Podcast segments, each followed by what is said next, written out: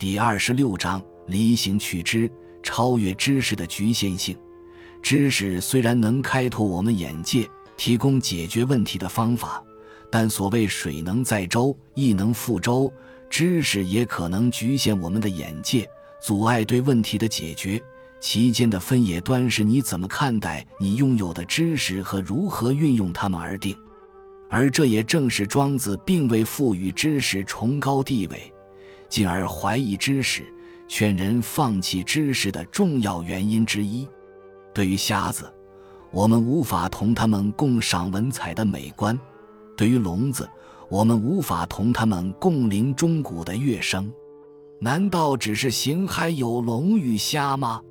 心智也有聋和瞎呀，知识是心智的产物。表面上看起来，庄子似乎在说没有知识是心智上的龙和虾，但其实拥有知识依然是心智上的龙和虾，因为每个人拥有的都只是片面琐碎的知识，对事物的理解跟盲人摸象其实差不了多少。如果无法认清这点，那就会局限你的心灵眼界。成了你在解决问题时的盲点和阻力。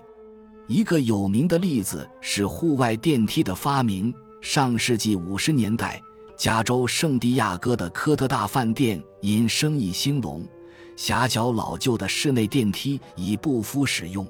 老板找来一流的建筑师和工程师，讨论如何扩建电梯。建筑师和工程师讨论了一个下午，提出建议。为了安装更多室内电梯，饭店必须歇业半年，以便在每个楼层打洞，并在地下室安装新马达。老板对这个建议大感为难。当双方在饭店大厅议论纷纷时，一个在旁边拖地板的服务生忍不住插嘴说：“可不可以将电梯建在户外呢？”真是一语点醒梦中人。在户外新增电梯，不仅施工较容易，花费较少，而且饭店还可以继续营业。全世界第一部户外电梯的点子就是这样来的。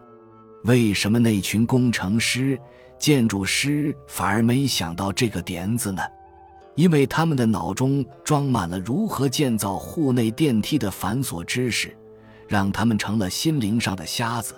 而没有知识的拖地板服务生无遮无碍，反而看到了更基本的问题所在。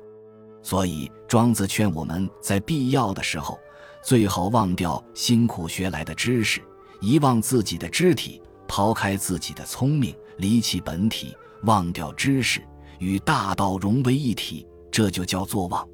自然界有一个奇妙的现象，那就是大黄蜂的飞行。所有会飞的动物都体态轻盈，翅膀宽大，但大黄蜂的身躯十分笨重，而翅膀又出奇的短小。就生物学而言，大黄蜂是不可能飞得起来的。而大黄蜂身体与翅膀的比例设计，从物理学的流体力学来看，同样是没有飞行的可能。但大黄蜂不仅会飞，而且还飞得很好。为什么呢？哲学家说，因为大黄蜂不懂生物学和物理学，不知道它们不可能飞，所以它们能飞。所谓知识的局限与束缚，正是此意。